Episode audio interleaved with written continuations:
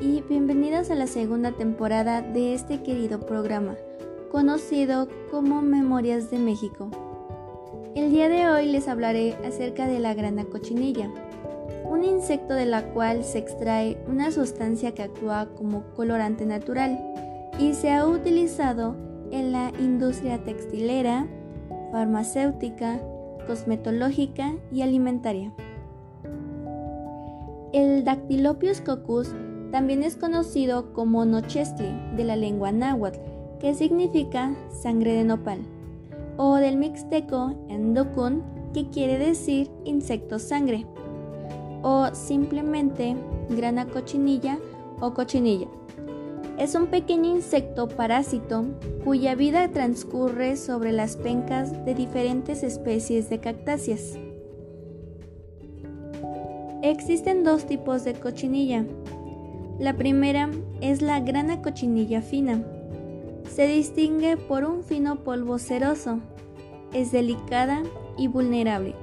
Su colorante es de buena calidad y alta concentración y puede permanecer en la planta durante 7 años. La segunda es la grana cochinilla silvestre. Es pequeña, que crece como una plaga en las huertas de nopal. Es capaz de acabar con la planta en tan solo seis meses. Tiene una gran tolerancia climática y resiste a cualquier altitud, pero su colorante es de mala calidad y de baja concentración. Se distingue de la fina porque su cuerpo está cubierto de una madeja de algodoncillo, de color blanco, en vez del polvo de la cochinilla fina. De las hembras adultas se extrae un colorante rojo natural conocido como carmín o ácido carmínico. Es una sustancia química natural que usan como mecanismo de defensa para depredadores como las hormigas.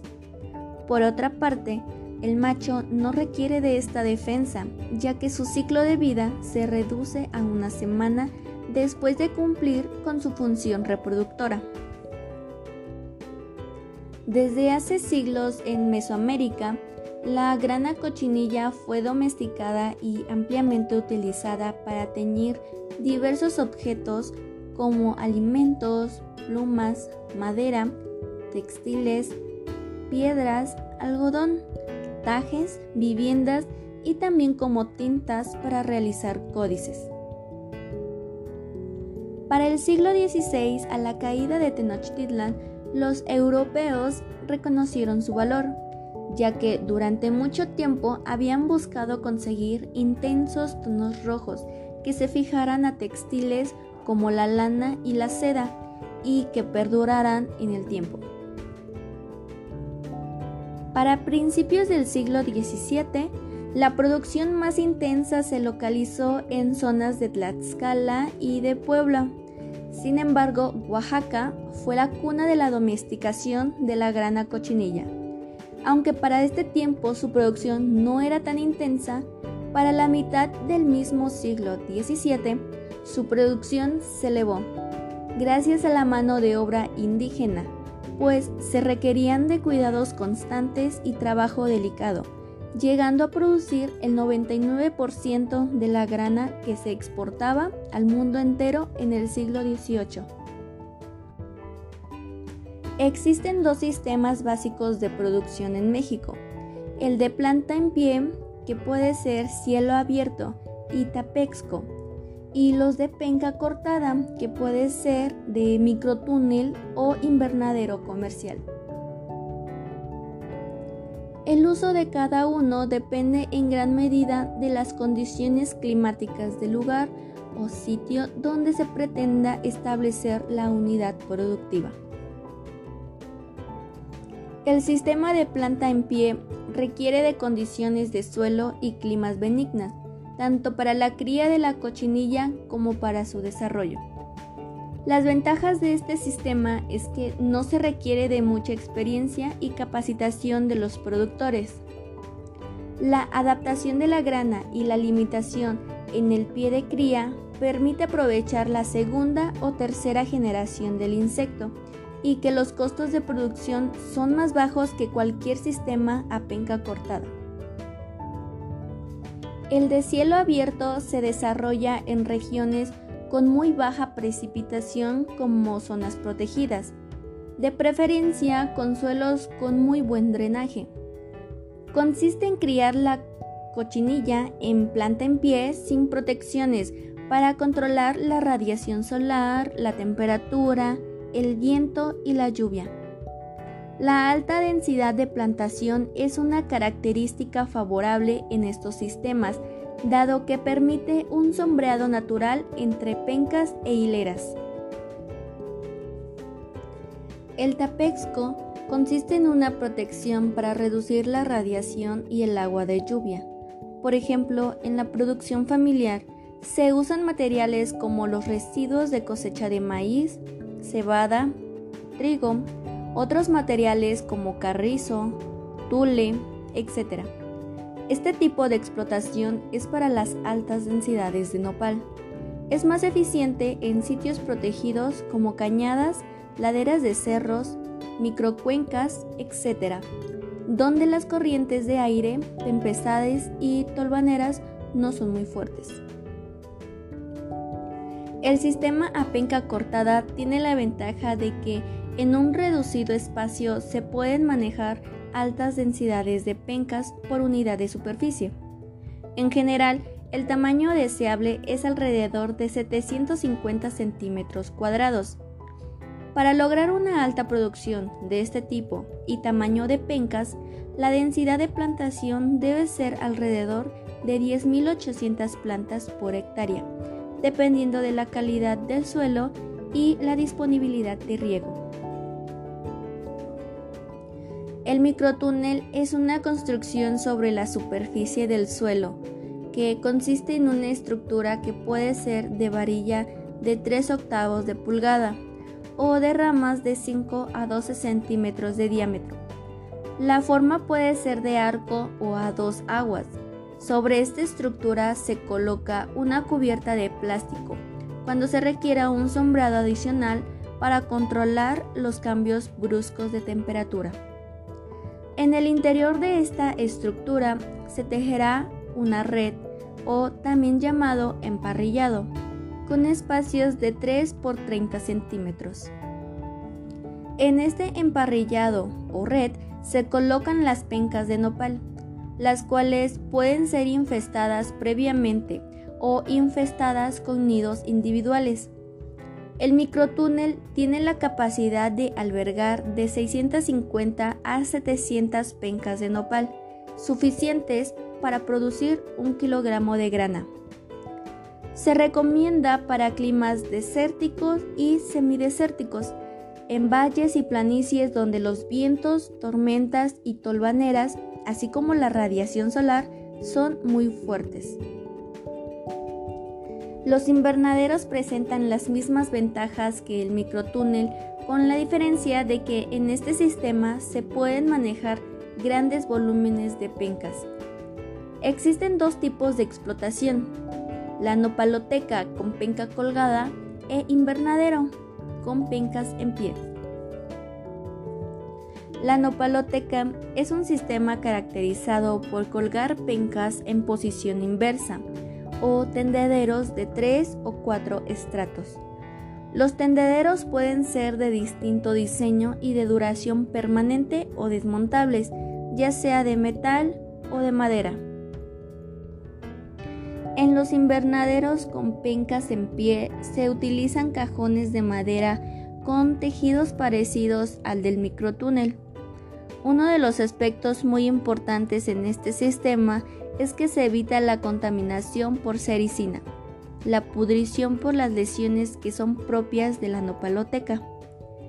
El costo dependerá también del tipo y calidad de los materiales del invernadero, así como de los materiales para las adaptaciones. El ciclo de la grana cochinilla es de 90 a 120 días dependiendo del clima, ya que si hace frío, su ciclo se alarga, pero si hace calor, se acorta. Una vez que llega a su estado adulto, se procede a recolectarla, dejando algunas para que se reinfeste nuevamente la penca si es que así se desea.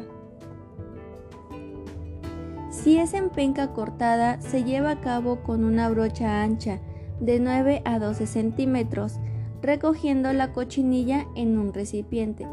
Y si es con planta en pie, se recogerá cortando las pencas más infestadas del último estrato y barriéndolas con una brocha. Las pencas de los estratos inferiores se recolectan, barriéndolas sin cortarlas. Terminada la recolección, inmediatamente se debe colocar en una bolsa de isle al sol para asfixiarlas por dos o tres horas. Otros métodos pueden ser la inmersión en agua hervida durante dos minutos, por congelación, donde se somete la cochinilla a temperaturas menores a 0 grados centígrados, por aspersión con hexano o por aplicación de vapor de agua.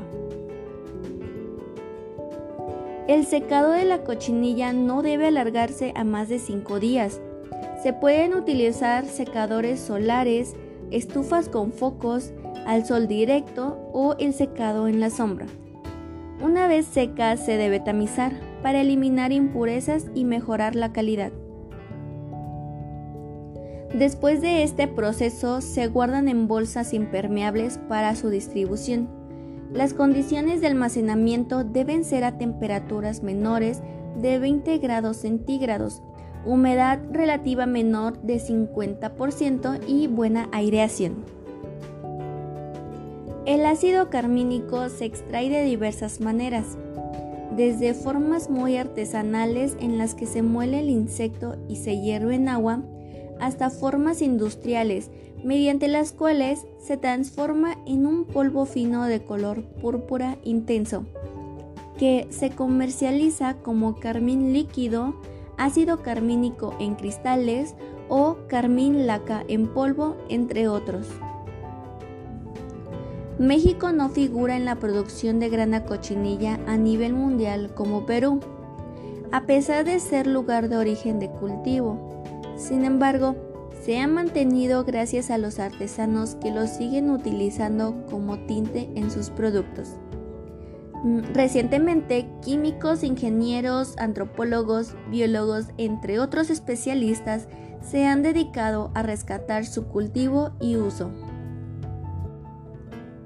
En la actualidad los estados productores en México son Querétaro, Morelos, Zacatecas, San Luis Potosí, Hidalgo, Oaxaca y Puebla.